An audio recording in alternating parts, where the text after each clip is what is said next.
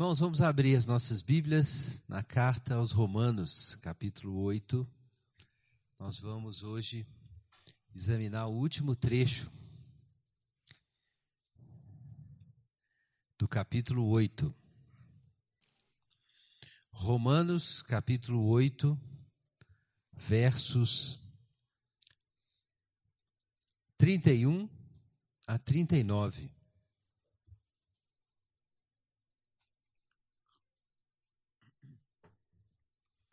Romanos 8, 31 a 39.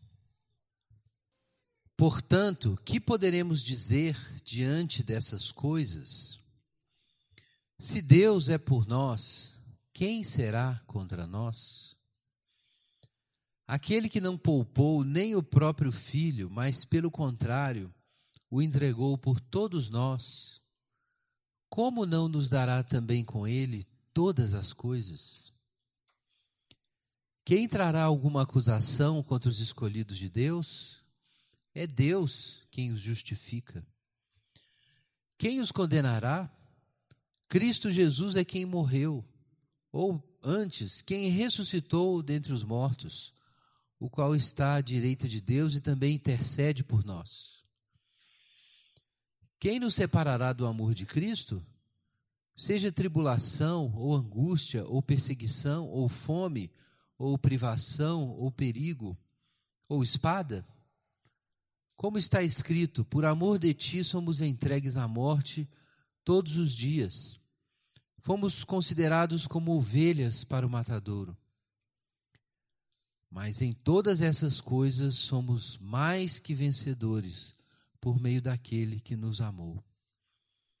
Pois tenho certeza de que nem morte, nem vida, nem anjos, nem autoridades celestiais, nem coisas do presente, nem do futuro, nem poderes, nem altura, nem profundidade, nem qualquer outra criatura poderá nos separar do amor de Deus que está em Cristo Jesus, nosso Senhor.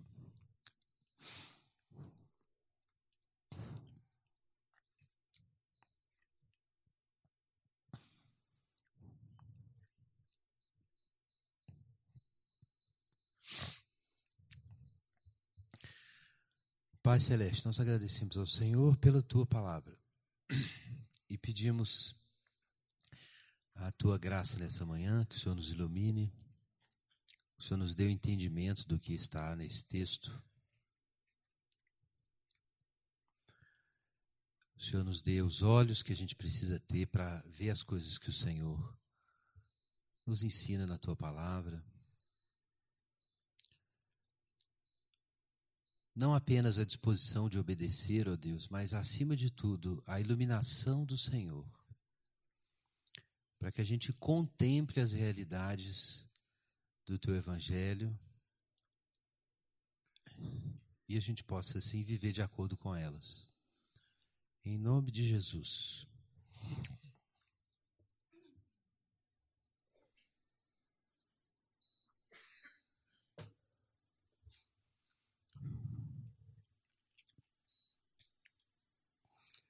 É, o Nilton, acho que minha Bíblia vai voar. Acho melhor não ligar para cá, não. Senão não vou conseguir manter a página no lugar.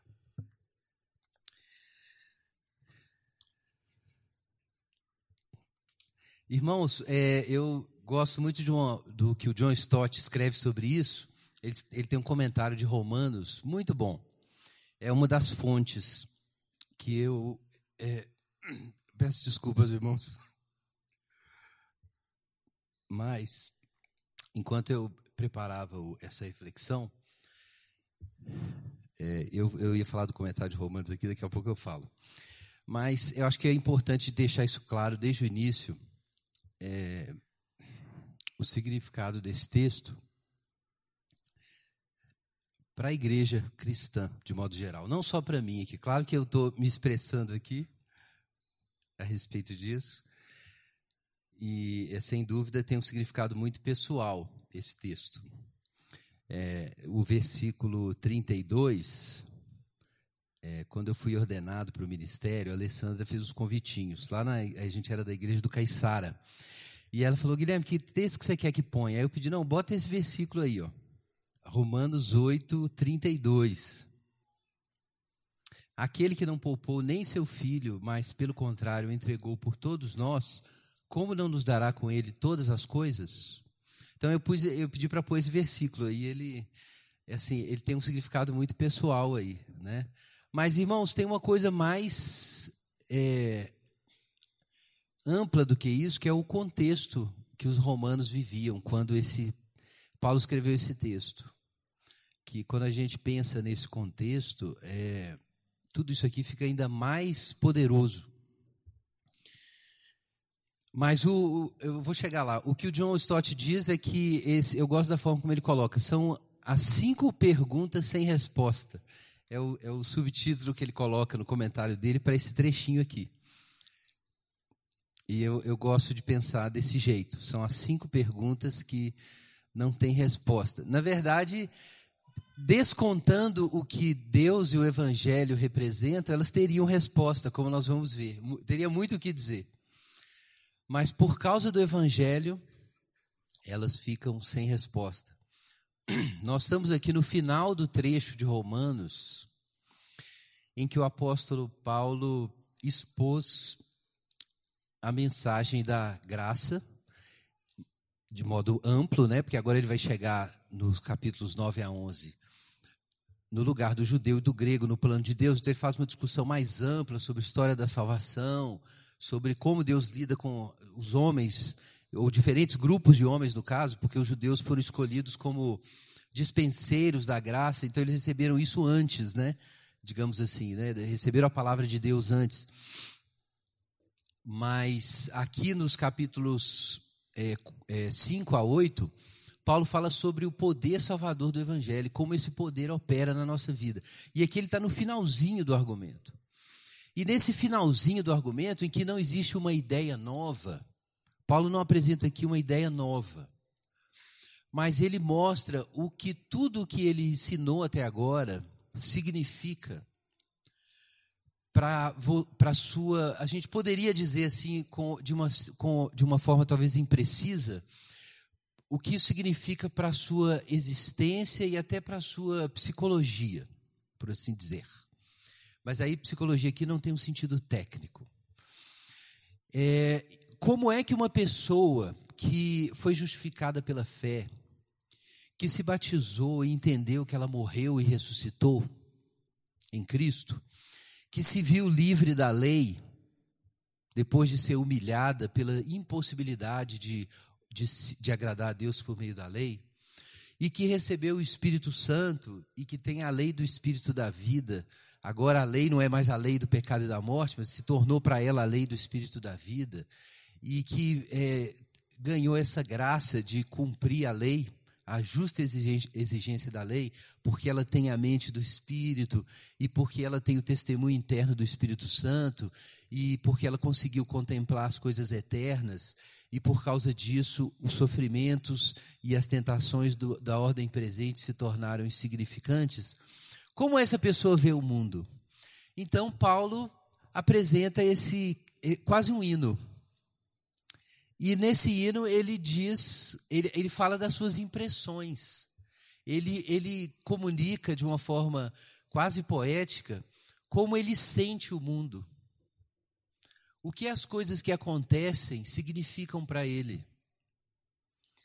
Então, nesse sentido, assim, não é um acréscimo de novas ideias. Mas aqui você percebe qual é o patos na vida cristã sei quem já ouviu essa expressão, né, mas isso vem do, do grego. Então, às vezes a gente fala do ethos. O ethos tem a ver com o comportamento. Daí vem ética, inclusive, né? E o patos. O patos são as paixões e os sentimentos. Isso é o patos. Então, essa é a questão. Como, como é que Paulo sente o mundo? Como é que ele percebe o mundo? E o, o Espírito Santo produz uma iluminação para a gente reconhecer as coisas do futuro, da nova criação, e, consequentemente, nós sermos capazes, como diz Paulo em Filipenses, de considerar como perda tudo que nós achávamos que era lucro. Mas aqui nós percebemos, já em Romanos 8, Paulo deixa claro que existe um patos, porque ele diz que existe uma mentalidade da carne que se inclina para as coisas mortais, mas existe uma mente do espírito, que são os primeiros frutos do espírito, que nos fazem gemer no íntimo, aguardando a nossa adoção. É um, é um anseio, um desejo, é uma paixão, é um patos. Isso é a obra do Espírito Santo. E isso pode ser descrito, e no fim, isso se transforma em uma vida psicológica, em, um, em uma forma de imaginar a realidade, em uma ocupação mental. Isso mexe com sua vida, nesse sentido. E aqui, quando Paulo canta, ele diz o que é isso, ele mostra o que é isso, muito claramente. Então, quais são essas cinco perguntas? Então, a primeira está aí, né? versículo 31. Quem será contra nós? Ele diz várias coisas, mas eu vou, eu vou ignorar por um momento o que as respostas que ele, que ele dá implicitamente. Vamos para as perguntas. Quem será contra nós? No versículo 31. No 32, como não nos dará todas as coisas? Ou a gente poderia dizer, quem nos dará todas as coisas? No 33, quem levantará acusação contra os escolhidos de Deus? No versículo 34, quem os condenará? No verso 35, quem nos separará do amor de Cristo? Ora, irmãos, Satanás tem essas respostas na ponta da língua. Ele tem essa resposta na ponta da língua. Quem será contra nós? Ora, todo mundo. Sua mãe, seu pai, seu irmão, sua mulher, seu colega de trabalho, o outro partido político, o governo, é, para alguns a Dilma, para outros é, o, o, o, Aécio, né, não, o Aécio, é, acho que o Aécio atualmente é de todos, ninguém está do lado dele. É, quem será, tudo bem, aí eu estou fazendo uma brincadeira, mas realmente quem será contra nós? Olha, tem muita gente contra nós. Nesse exato instante, porque eu tenho sistematicamente condenado um movimento que eu considero herético, que surgiu no cristianismo evangélico, é, e que é, é, é a, a terceira onda da esquerda, que confundiu missão com micropolítica, e que está agora usando aí as vestes da fé cristã, mas defendendo a ideologia de gênero e, é, e que homosse, prática homossexual não é pecado, entre outras coisas, sexo fora do casamento é pecado, nada de ser pecado. Isso é tudo neura de pastor reprimido, né? segundo se diz. Na verdade, é herético, é antibíblico, obviamente. Então, assim, é, tem muita gente contra mim, muita gente contra mim. Mas isso é pouco perto do que a igreja já viveu. Muito pouco. Mas o fato é que há muitas pessoas contra nós. E também a gente. É, falta muita coisa para nós. Versículo 32. Paulo diz: Como não nos dará todas as coisas? Mas faltam muitas coisas. Faltam muitas coisas. Não são poucas as pessoas aí que estão sem emprego no momento atual, doenças estão sempre presentes, faltam recursos, às vezes falta falta família. Tem pessoas que porque cometeram erros, praticamente perderam as relações familiares. E tem gente que nem chegou a ter. Às vezes eu conheci uma pessoa que tinha só um irmão, o marido, o, o pai tinha falecido muitos anos, depois faleceu a mãe e o irmão ficou sozinho. Então, faltam coisas, muitas coisas. E o fato de você se tornar crente não faz elas deixarem de faltar, digamos assim. Você continua passando os apertos. Acusações continuam acontecendo. Satanás te acusa pelo seu passado, ele te acusa pelas coisas erradas que você fez e também pelas certas.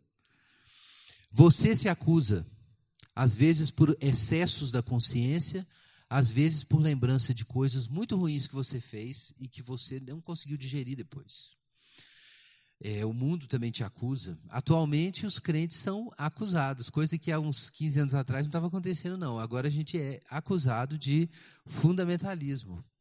Né? E nós somos perigosos para a sociedade por causa dos projetos emancipatórios do homem pós-moderno e a gente se opõe sistematicamente a essas ideias, na nossa opinião, são formas é, novas de escravidão e não realmente liberdade. E isso traz acusações. E pode trazer condenações efetivas.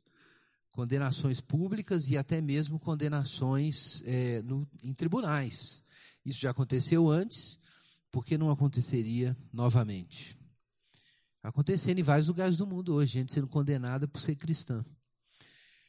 E depois, no versículo 5, nós não temos uma única afirmação de, de, digamos assim, como nós temos nas outras, né? Cada uma das primeiras quatro é uma é uma é uma é uma pergunta a respeito de sofrimentos positivos, de conflitos e desafios positivos que a gente tem que encontrar. Mas no verso 5, o que nós temos é, a partir do 5, uma lista enorme. Verso 35, perdão. O que, que nós temos aí? Tribulação. Poxa, o que cabe em tribulação? Todo tipo de sofrimento, de problema que você enfrenta na vida e que você tem que enfrentar. E não há promessa de que nós não vamos ter essas aflições. Angústias. Mas crente não fica feliz o tempo inteiro? Jesus não é alegria, companhia, euforia todo dia? Não era assim que a gente cantava há uns anos atrás? Angústias, mas as angústias vêm angústias que podem, podem ser ocasionais, por causa de um grande problema que você enfrenta, elas podem ser crônicas. Você pode entrar numa depressão clínica ou ter uma ansiedade crônica, ou você está num problema de relacionamento que nunca se resolve. E você ter angústias constantemente. É verdade. É, você pode sofrer perseguições, às vezes a gente não, enfim, no Brasil é difícil acontecer esse tipo de perseguição. Meu pai chegou a participar de cultos escondidos no meio do mato, lá em Campina Grande, ou na região ali, de onde ele nasceu, porque o padre da cidade não podia saber. Era no meio do mato. Ele pequenininho, eu lembro disso, pequenininho, a igreja entrava no meio do mato, quietinha, e fazia culto. Imagina, no Brasil, gente, isso aconteceu. No Brasil. Você que acha fácil aí, anda com a Bíblia debaixo do braço, nem anda mais, né? Que agora é no celular. E eu não acredito em Bíblia no celular, acho que é no inspirado, não. Tem que ser na, de papel. Assim não funciona. Dá certo, para mim não funciona. É, mas não podia, não podia aparecer, o pessoal era, era zoado, né? Era, chamava de Bíblia, de bode, eram os apelidos dos crentes. Eu peguei, curiosamente, eu peguei uma fase que estudante de primeiro grau ainda sofria muito bullying, estudante cristão, sofria muito bullying, década de 80. Aí depois ficou legal ser crente, por uns 15 anos. Então tem uma geração inteira que passou pela escola e não sofreu pressão nenhuma por ser crente, igual a gente sofria, o pessoal mais antigo. Sofria mesmo. Professor, os colegas, era difícil. Agora voltou, né, esse negócio, por outras razões, mas a, a, o assédio por causa da fé evangélica voltou. Mas não, gente, não tem comparação com o que está acontecendo no, no Oriente Médio hoje que acontece na Indonésia. Então, quem acompanha a missão Portas Abertas sabe que é muito, muita perseguição que a igreja sofre no mundo todo. E a gente vê isso acontecendo, né? Porque a, através da internet agora tudo chega aí para nós. Irmãos, fome, Paulo diz fome, nudez, perigos. Paulo viveu tudo isso. Não ter roupas durante a missão, passar fome em certos momentos, sofrer perigos. Também isso já aconteceu recentemente com missionários. Meu, meu avô falecido, lá do meu pai, conheceu cristãos que no sertão, que eram e no, no, interior de Minas, que tinham trabalhado na pregação do evangelho, os colportores, né, gente que ia vendendo Bíblia de cidade em cidade, eram vendiam outras coisas, mas vendiam Bíblias também. E às vezes tinha tocaia, às vezes o pessoal tomava surra, era expulso de uma vila, esse tipo de coisa acontecia. Perigos. A espada, né, é o, é o execução, é como está acontecendo lá sobre o Estado Islâmico. Então tem muita coisa assim que são sinais, seriam sinais de desamparo. São sinais de desamparo. Sinais de que é, não existe um amor guardando a nossa vida sinais de que nós estamos desamparados. tribulação, angústia, perseguição, fome, nudez, perigo, espada. Se você passa por isso tudo, como você pode ter convicção de que você tem segurança? Mas não, Paulo não fica por aí, ele vai, dar, ele vai aumentar essa lista no verso 38 em diante, quando ele fala sobre a morte e a vida. A, a vida pode muitas vezes ser dura e até miserável. A morte, então, é o fim de tudo é, o, um obstáculo intransponível que diz para a gente que, no final das contas, como eu disse, a gente está desamparado. E que mais? Paulo fala aqui de anjos e demônios, anjos e poderes celestiais. Então nós sabemos pela história, pela experiência, pelas escrituras, que existem forças que vão além da vontade humana, que existe uma malignidade que de vez em quando possui as nações que é claramente maior do que a malignidade dos indivíduos envolvidos nesses crimes. E você olha e fala assim: tem um, tem um negócio mais abismal, mais escuro operando na história. Não pode ser só gente. Existem essas coisas. Os anjos, demônios, poderes celestiais, Paulo coloca aí na lista. Mas além de tudo isso, além das contingências da nossa vida finita, como eu disse, que envolvem nudez, angústias, dores, doenças, a morte, a mortalidade, essas forças espirituais, existem, existe a natureza. Olha o tamanho desse universo, ele parece absolutamente indiferente a você. Se você é uma pessoa que gosta desses assuntos, e você vai estudar aí cosmologia ou história natural, ou biologia, então você vai descobrir que você tem essa, essa, esse cosmo gigantesco, dentro do qual você é me, menor do que uma partícula, do que um cisco. Uma estrela é um cisco nesse universo. Uma estrela. Quem é você nesse universo?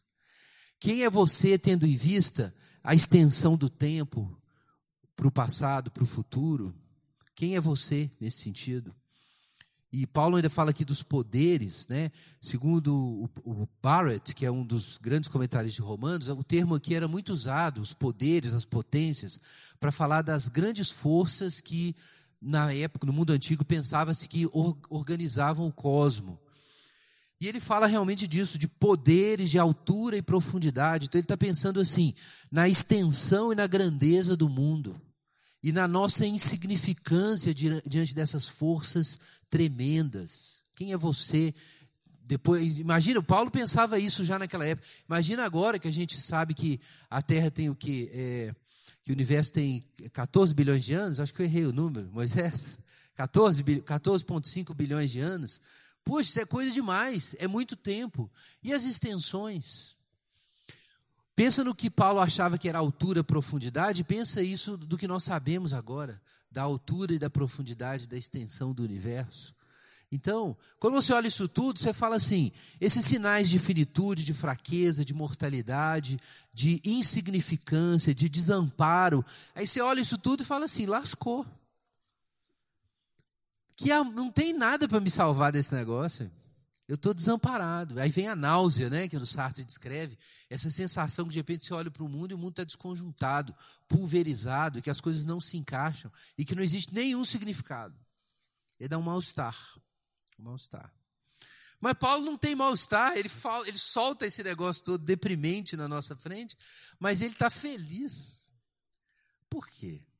Porque ele não tem náusea diante disso.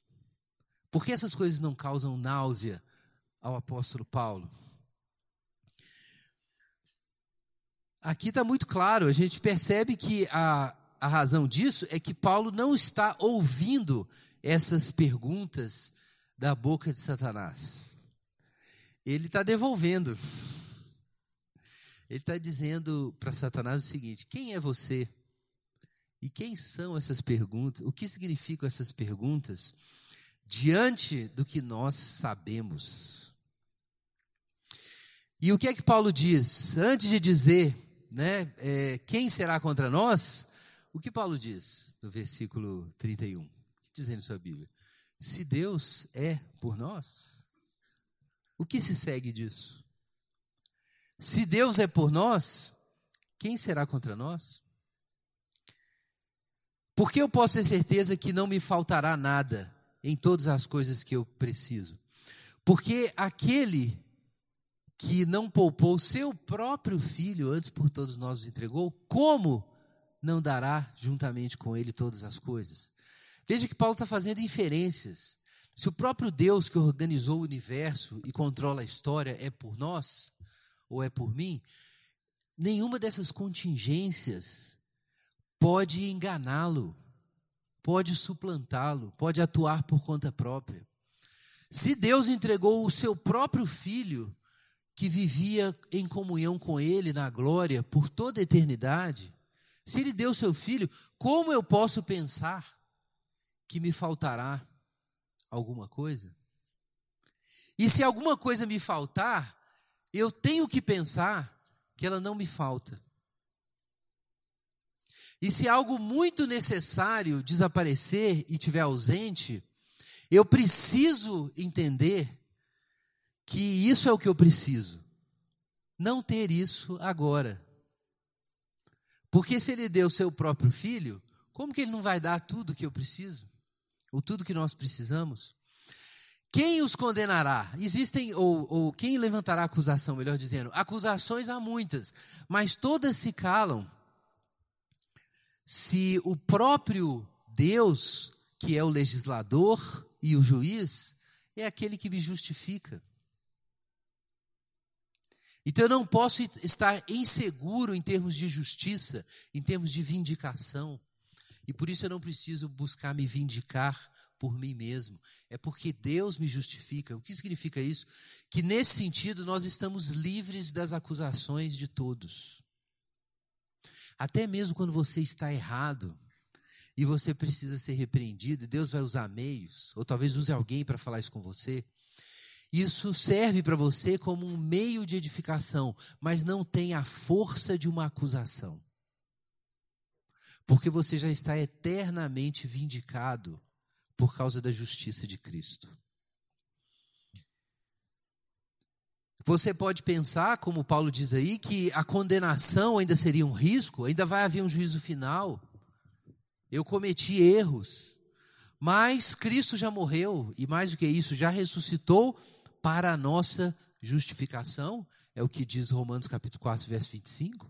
E como se isso não bastasse, Cristo está diante de Deus, intercedendo por nós, orando ao nosso favor, em todos os momentos que nós fazemos coisas certas, coisas erradas, que nós oramos direito e que nós oramos errado, não importa. Não importa. Pensa no que significa. As pessoas se preocupam muito com essa vindicação pública, né? Então, muitos famosos não, não aceitam aparecer em, em capas e foto e fotografias sem um Photoshop para corrigir a sua imagem e não aparecer nenhum defeito. Então pensa nisso. Pode ser uma ilustração meio cômica, mas pensa nisso. Diante de Deus, por causa da intercessão de Jesus, você sempre aparece bonito. Diante de Deus você está sempre belo, sempre justo. Por quê? É porque você está em Cristo. É porque Deus contempla a Cristo. Deus ouve as suas orações por causa dele. É porque ele está orando. Cada vez que você faz uma oração, por assim dizer, Jesus pega essa oração e conserta ela. E faz a oração certa, que você não sabia fazer. Então você sempre ora bem. Você sempre está orando certo.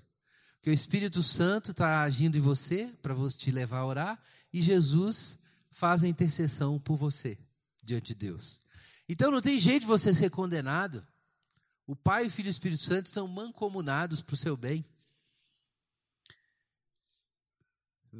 Ainda aí no versículo 34, é, todas as, é, bom, é isso, né? Todas as coisas foram feitas e Jesus intercede por nós.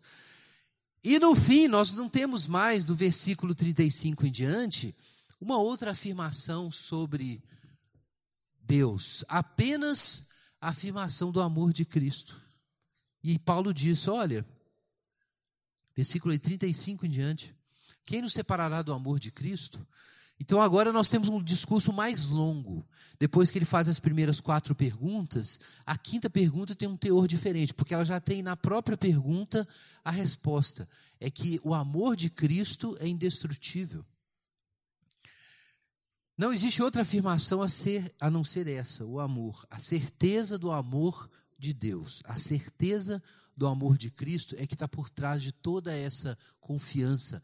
Esse, esse é o remédio que acaba com qualquer náusea existencial que possa vir desses sofrimentos tão variados que o apóstolo Paulo apresenta. É a certeza do amor de Deus em todas as coisas. A certeza do amor de Deus em todas as coisas é que nos dá essa convicção de que a indiferença, o absurdo no mundo, na história, a maldade dos homens e de outras criaturas, e até mesmo a nossa aparente insignificância diante das dimensões do universo, são apenas superficiais. A última palavra que o mundo real nos dá não é a palavra dos desastres naturais, das perseguições, das tentações, das acusações satânicas. O, é, Satanás gostaria de nos confundir que o que existe por trás das coisas boas e ruins que se apresentam à nossa experiência, que são os fenômenos que nós vivemos todos os dias, o que existe por trás disso é o vazio e o caos. Ele gostaria de nos ensinar isso. Recentemente eu vi um pastor é, permitir, isso pode acontecer com qualquer um, permitir que o seu Twitter virasse é, uma. fosse usado pelo inimigo para dizer exatamente o contrário do que Paulo diz aqui. Para dizer que não existe, não existe ordem no universo e que nós temos que achar sentido no caos. É verdade que a gente pode dizer que na aparência tudo é vaidade. É verdade. Está lá em Eclesiastes. Tudo é vaidade. Mas tudo é vaidade, é isso que Paulo está dizendo aqui. Porque ele não está negando que na, no, no fenômeno que se apresenta imediatamente, na experiência diária, existe a nudez, existe a fome, existe a perseguição, existe a acusação, existe a altura e a profundidade, extensões que você não consegue cruzar, existem coisas que você nunca consegue resolver. E como diz Eclesiastes, coisas tortas que nunca você consegue consertar e inacabadas que nunca, nunca terminam. Então, isso tudo é verdade. Mas é verdade também que essas coisas são aparentes. Elas são por enquanto. Deus, irmãos, não existia no universo vazio, e então criou o mundo dentro desse universo vazio. Isso é imaginário de muitas pessoas. Que existe um espaço vazio, e dentro desse espaço vazio existe o mundo e Deus. E que o espaço vazio é anterior e maior do que o próprio Deus. Não, irmãos. Não existem espaços vazios. Não existem lugares ocos. Não existe um infinito que Deus não seja capaz de sondar. Quando nós dizemos que Deus criou o mundo do nada, não é que antes de existir o mundo existiu nada. Porque a Bíblia diz, Paulo nos ensina, que nele vivemos, nos movemos e existimos, e dele somos geração. O que às vezes a gente imagina como um nada, um vazio no qual as coisas existem, é na verdade um tudo, o tudo divino.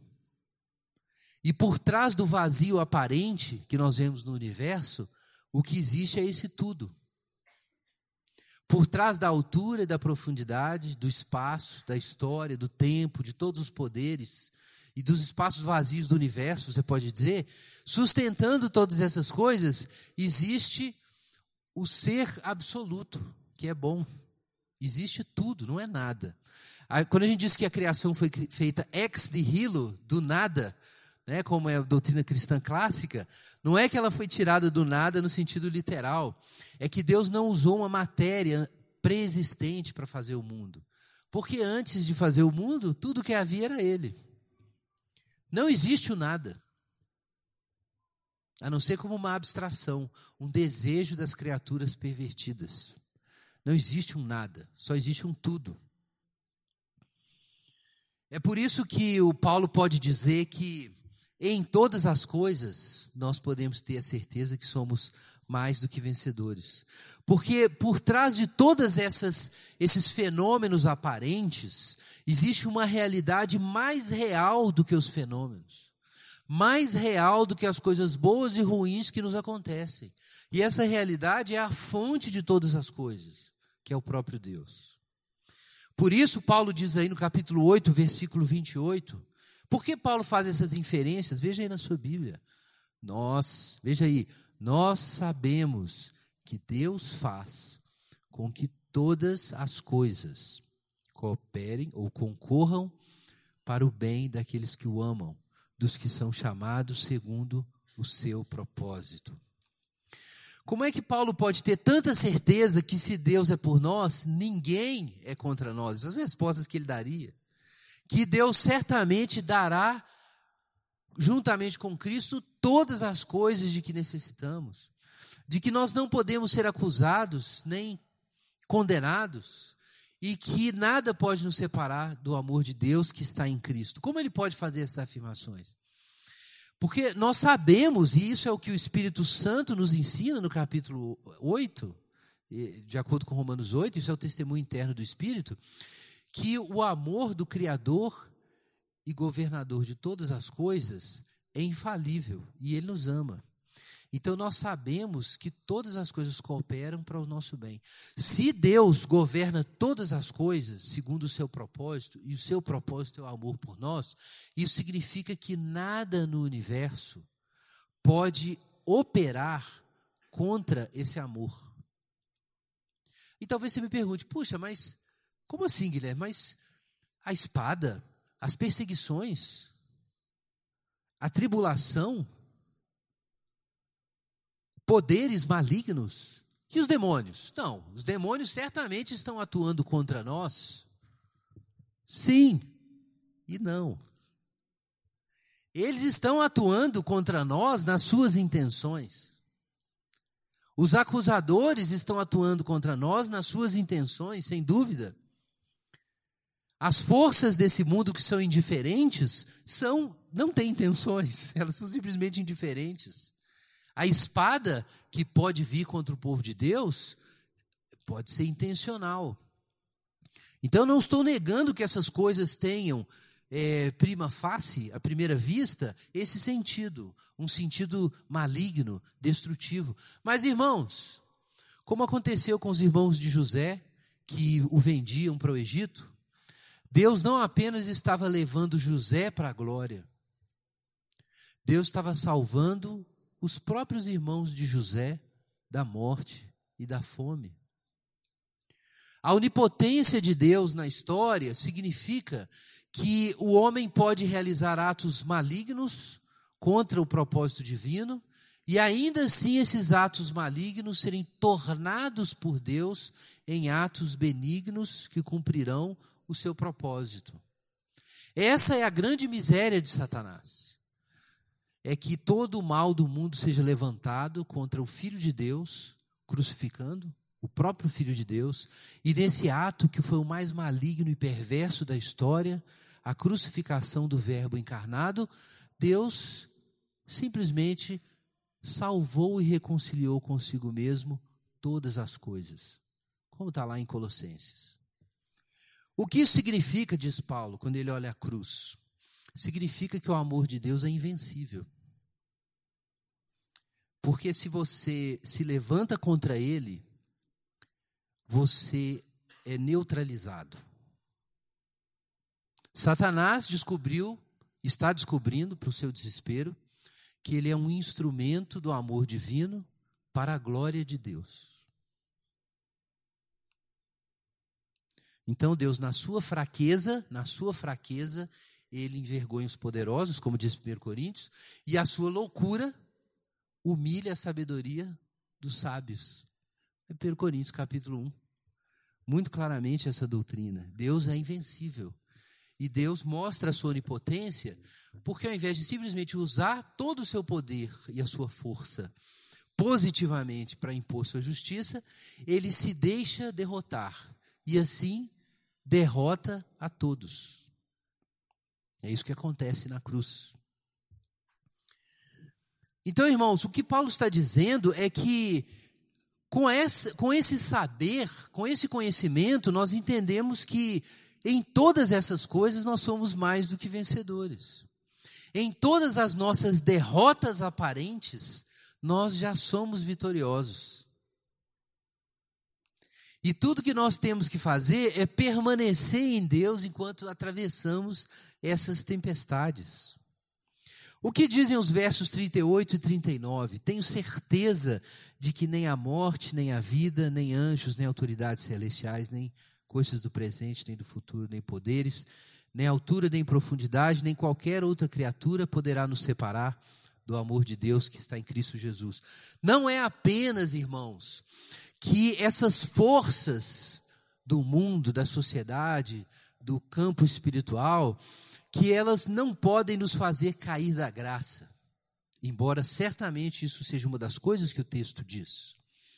Não é apenas que nenhuma dessas forças pode nos impedir de ser salvos, podem tirar de nós a salvação. E isso é uma razão de grande alegria, a certeza da perseverança dos santos. Que aquele que começou em, em vós a boa obra, como Paulo diz em 1 Tessalonicenses, vai completar essa boa obra até o dia de Cristo Jesus. A obra vai ser completada. Mas não é só isso que o texto diz, irmãos. O que Paulo está dizendo aqui nesse trecho é que essas forças, em toda a sua potência, em toda a sua malignidade, quando elas são forças malignas, elas não podem realizar algo que não seja o propósito amoroso de Deus por nós. Porque todas as coisas cooperam conjuntamente para o bem dos que amam a Deus, dos que são chamados segundo o seu propósito. Essas forças não podem, por assim dizer, furar o bloqueio. O bloqueio que vem da eternidade para a ordem temporal do amor de Deus. Essas forças não podem surpreender o amor de Deus, enganar o Senhor de todas as coisas e realizar algo no mundo que não seja parte do grande plano divino que redunda no bem do seu povo. Essas forças não podem então furar o bloqueio do amor de Deus. Isso não significa que elas não possam nos atingir. Isso significa que quando elas nos atingem, o amor de Deus já as neutralizou e já as transformou em instrumentos do seu benefício. Esse é o ensino que Paulo nos dá da providência de Deus. Providência que é reconhecida pelo testemunho interno do Espírito Santo. Então Deus não pode ser surpreendido. Vocês conhecem a história de Midas. Tudo que Midas tocava, por causa da sua ganância, virava ouro. Então pensa que Deus fez essa brincadeira com o diabo. Essa é a ironia da ação divina. É que o diabo toca muitas coisas. Mas todas as coisas que ele toca se transformam em meios para a glória de Deus e em meios de benefício dos eleitos. É isso que Paulo está dizendo. Te parece incrível? Mas é isso que a Bíblia ensina. Ou por que você acha que Jesus era tão seguro? Por que você acha que a Bíblia diz tantas vezes não temais? Por que você acha que a Bíblia fala tanto sobre o amor a bondade de Deus? Essa é a explicação. Nós sabemos por que Deus permite que esses males aconteçam. E não é isso que eu estou dizendo. Não estou entrando nesse mérito. A questão que nós sabemos é que o amor de Deus é invencível. Tudo o que o mal realizar contra o universo de Deus e contra o seu povo, é transformado por causa do amor divino em bem. Como é que nós sabemos disso? Que, afinal de contas, aí no, no versículo 31, veja o que Paulo diz: que podemos dizer diante dessas coisas? Se Deus é por nós, quem será contra nós? Ora, percebam, irmãos, que Paulo está fazendo inferências lógicas. Se Deus é por nós, quem será contra nós? Veja o 32.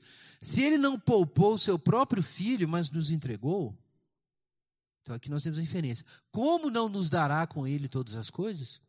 Irmãos, essa mente do Espírito Santo não é uma coisa que vai cair na sua cabeça simplesmente sem a sua participação consciente, não. É uma mente. A gente destacou isso em Romanos capítulo 1, versos 1 em diante, até o 11. É uma mentalidade, ou seja, é um jeito de pensar. É um jeito de perceber, é um patos, mas também é um logos, é um sentido. Que, e os dois juntos vão desembocar em um ethos, em uma ação, em um jeito de viver. Mas é um sentido e um sentimento. Mas vejam que a participação da razão é muito clara. Paulo não diz isso no verso 28? Nós sabemos, nós sabemos que Deus coordena todas as coisas para o cumprimento do seu plano benigno. Nós sabemos disso. Então, o que diremos à vista dessas coisas? Que coisas? Ora, todas essas coisas que nós sabemos de Romanos 1 até Romanos 8. Irmãos, literalmente, porque muitas pessoas vivem sem nunca experimentar isso que Paulo descreve aqui? Esse patos, essa convicção, eu estou bem certo de que nada nos separará do amor de Deus. Paulo tinha certeza. E por que ele tinha certeza? Ora, por causa de tudo que ele sabia. A razão por que muitos crentes não experimentam isso é que eles não são íntimos do Evangelho. Eles não habitam as palavras do Evangelho. Eles não fazem inferências a partir do Evangelho, fazem inferências a partir do que ouviu na faculdade, do que o diabo soprou no ouvido, das coisas horríveis que seus parentes disseram, ou do que ele viu na televisão. Ele faz inferências, muitas, mas nunca faz inferências do Evangelho. Nunca medita no Evangelho. Então nunca descobre essa verdade óbvia: que se Deus deu o próprio Filho, é claro que Ele nos dará todas as coisas. É claro, se você pensou e orou e absorveu essa verdade e o Espírito Santo não foi apagado na sua alma. Mas se você não deixa o Espírito Santo trabalhar e não ouve o Evangelho e não conhece Romanos 1 a 8, não é claro, não é claro de forma alguma. Mas deveria ser claro, não é claro por causa de você, não é porque o Evangelho ensine outra coisa. E a, o ruído da, das aparências será mais alto do que o som do evangelho. Porque o ruído é alto. Atenção para isso, não brinque com isso, meu irmão. Tribulação, angústia, perseguição, fome, nudez, perigos, espada, morte, vida, anjos, demônios, poderes, presente, futuro, altura, profundidade. É um ruído gigantesco. O diabo vai fazer questão de tocar esse funk cósmico na sua orelha. Ele vai fazer questão de fazer isso. E se você não ouve o evangelho, você vai ser contaminado. Você vai ser engolido por esse negócio.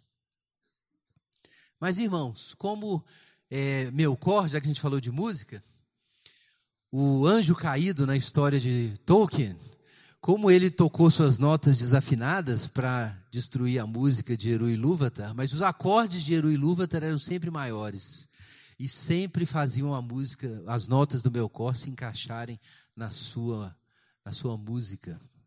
Então é assim mesmo, o diabo pode introduzir dissonâncias, mas a música divina é maior. E é isso que Paulo está dizendo. Embora esse ruído venha, ele continua convencido pela música divina.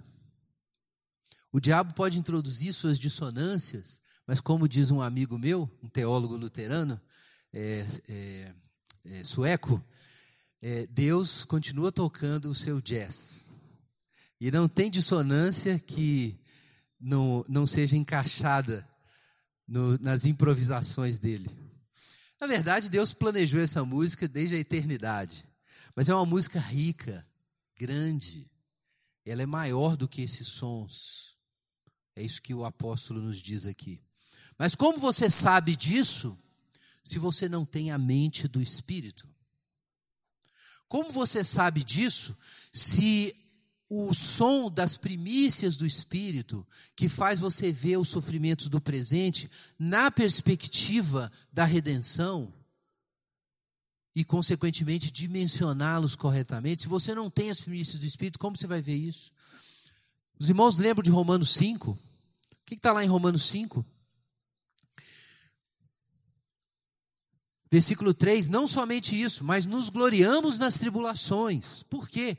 Sabendo que a tribulação produz perseverança.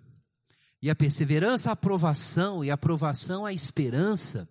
E a esperança não é frustrada, porque o amor de Deus foi derramado em nosso coração pelo Espírito Santo que nos foi outorgado. Como você pode ser capaz de ver as tribulações numa nova luz? a ponto de não se entristecer de forma definitiva, de não ser esmagado por elas, embora você seja entristecido por elas. Mas não apenas de não ser esmagado por elas, mas ser capaz de se alegrar nelas, de encontrar sentido naquilo que aparentemente é absurdo, de encontrar lógica naquilo que aparentemente não tem lógica, de encontrar presença naquilo que aparentemente é vazio. Como você pode fazer isso? É porque o amor de Deus foi derramado em nosso coração pelo Espírito Santo.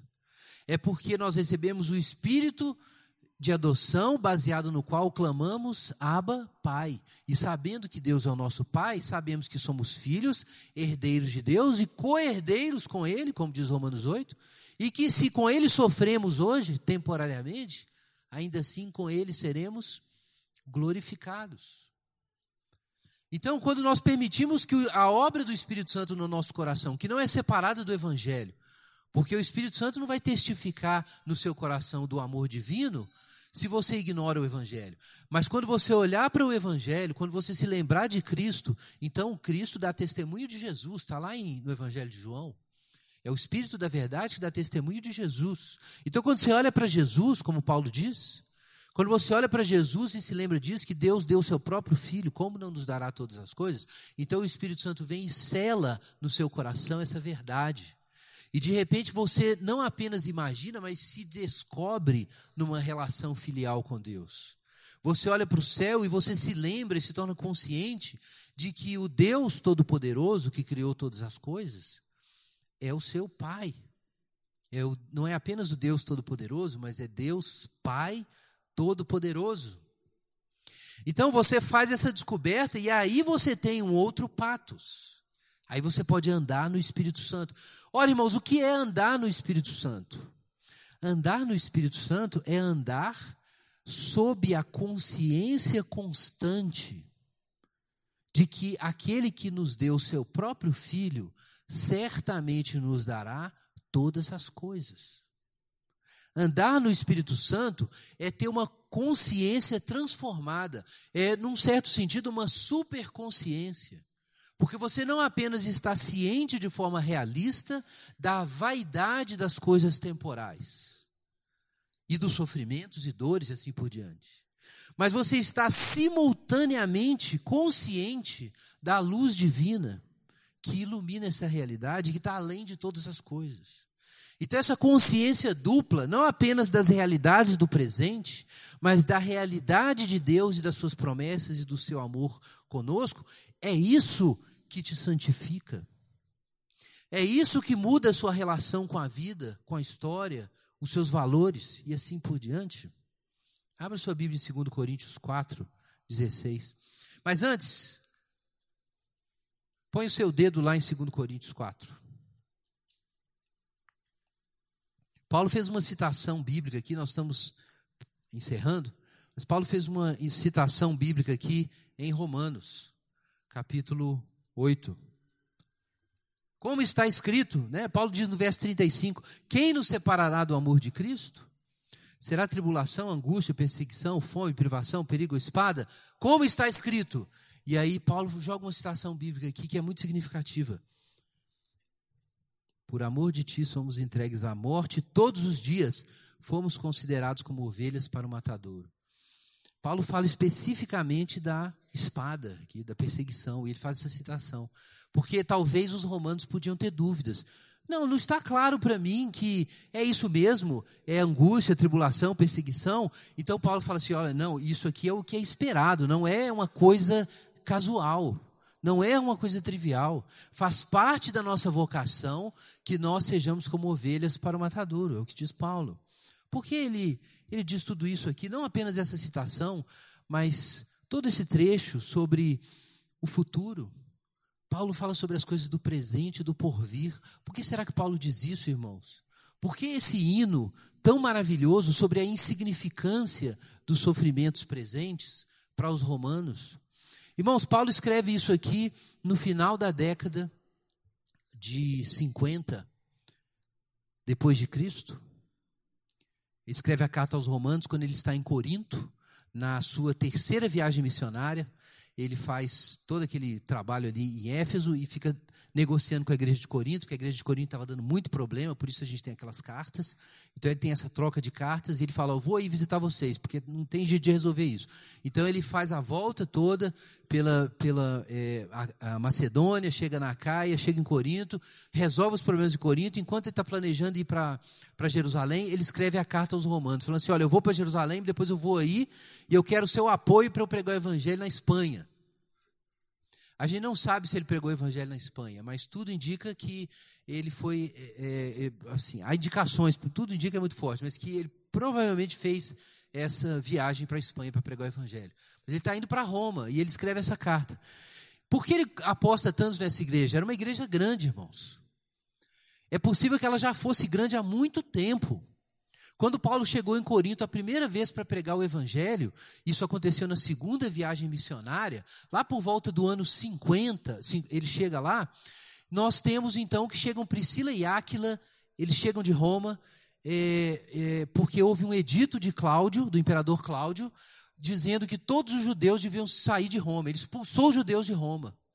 E aí Priscila e Áquila vão para Corinto e Paulo encontra com eles lá, exatamente no período que ele está fazendo a visita. E a gente tem evidências arqueológicas no próprio relato de Atos, é, por causa do, da, do, do procônsul Galho, né, que houve essa modificação, a gente sabe quando o procônsul Galho entrou nessa função, foi no ano 51, e ele aparece ali em Atos. Então, nessa época, exatamente, Paulo chega lá, em Corinto.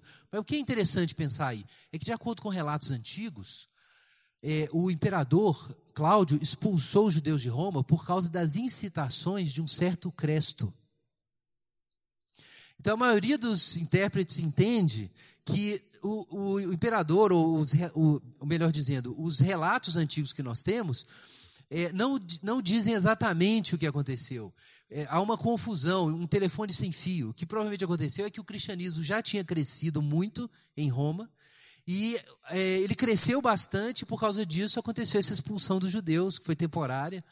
Eles foram expulsos por causa disso, por causa do, dos cristãos, por causa dos adoradores de Cristo. E, e, a gente sabe pelo livro de Atos que onde os cristãos é, é, cresciam, onde o cristianismo chegava, os, os judeus imediatamente começavam a brigar e dava confusão. Então, isso pode ser uma explicação do que aconteceu. Mas a igreja já era grande. Para ter, como aparentemente aconteceu, motivado um edito do imperador expulsando os judeus, o negócio já estava já tava forte.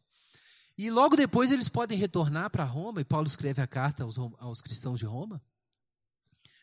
É, e no final da década de 60, mas irmãos, vejam só que coisa, Paulo escreve essas palavras.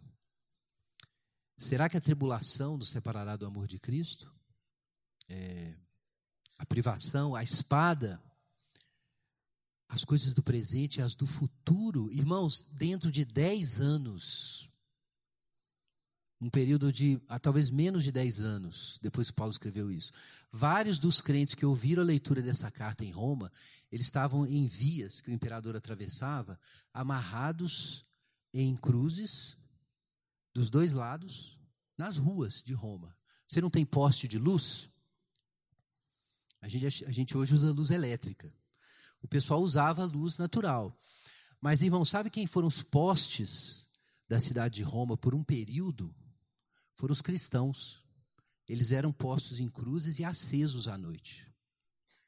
Pensa que vários cristãos que ouviram isso, dentro de dez anos depois, eles eram os postes de luz de Roma, sendo queimados todas as noites para iluminar a cidade. Ou o que os irmãos pensam que está escrito aqui no verso 38? Nem coisas do presente, nem do porvir. Para quem ele escreveu isso, irmãos? Para essas pessoas. Parece, alguém poderia pensar que isso é quase irônico. Mas Paulo está dizendo que absolutamente qualquer sofrimento que se possa passar na vida presente não é capaz de nos separar do amor de Cristo.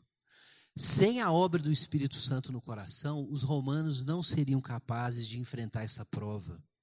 Então Deus presenteou os romanos, os crentes de Roma, com essa carta, para que eles dessem conta de superar Nero, dez anos depois. E eles ouviram isso, e os que aprenderam isso, imagina, os que aprenderam isso, subindo naquelas cruzes ou sendo amarrados nelas, sabendo o que ia acontecer, e eles podiam se lembrar disso. Nem coisas do presente, nem do porvir, nem a, nem a tribulação, nem a espada. Por amor de ti fomos entregues à morte todos os dias, fomos considerados como ovelhas para o matador. Imagina isso, gente. Eles iam se lembrar que o Paulo nos avisou a respeito disso que o apóstolo Paulo os preparou e o próprio Deus os preparou para isso. Mas veja, irmãos, que Deus não livrou a igreja de Roma disso. O que Deus fez? Deus preparou a igreja de Roma para isso. Deus entregou por meio do apóstolo Paulo esse hino à igreja de Roma para isso.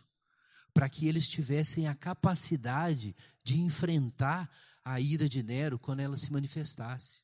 E naquela desgraça gigantesca, o ódio da cidade contra os cristãos, sendo presos, linchados, lançados no, na arena, queimados à noite e assim por diante. Tudo isso acontecendo, toda essa desgraça acontecendo, e os crentes tinham que se lembrar disso, que todo esse sofrimento era aparente, era por enquanto. E mais, veja o que diz a sua Bíblia agora sim, em 2 Coríntios, capítulo 4, versículo 16. Por isso, não nos desanimamos. Ainda que o nosso exterior esteja se desgastando, o nosso interior está sendo renovado todos os dias. Pois nossa tribulação leve e passageira produz para nós uma glória incomparável de valor eterno.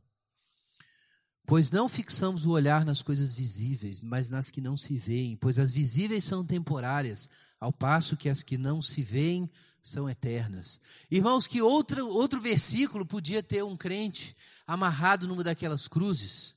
Se não isso, que embora o meu, o meu exterior esteja se queimando, o meu interior está sendo renovado para a ressurreição.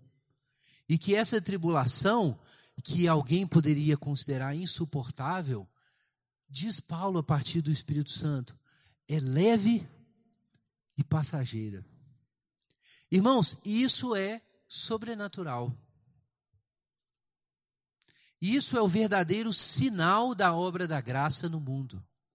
É quando existe um cristão que não murmura mais, que não tem mais raiva da vida, que não é mais infeliz porque não tem as coisas que gostaria de ter, que não se incomoda mais com o desrespeito do mundo contra si e contra a fé, e que passa a considerar todas essas coisas e essas perdas como leves e passageiras, por causa da glória que está separada para nós.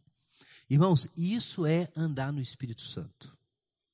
Isso é que te torna uma demonstração de que a era vindoura já está acessível para os outros homens. Mais do que qualquer outra coisa, você pode pensar em milagres, curas, todos esses são sinais temporários, de acordo com 1 Coríntios, capítulo 13. Os sinais escatológicos absolutos de que o reino de Deus está presente, a ressurreição dos mortos já começou, é que já existem cristãos no mundo que, embora morrendo, já estão ressuscitados, já vivem na nova criação e já se alegram tanto por causa dela que são capazes de ignorar o pecado e as tribulações do tempo presente. Isso, irmãos, é andar no Espírito Santo. Esse é o patos da vida cristã. Isso é o que glorifica a Deus. Isso é transcendência. Isso é sobrenatural porque é mais do que o que o homem natural pode produzir. Mas, irmãos, isso não pode ser gerado na nossa vida sem a gente passar por todas essas coisas que Paulo disse. A igreja de Roma passou por isso. Sofreu essa perda terrível. Mas, irmãos, em 200 anos, a peste que acometeu Roma fez os pagãos fugirem.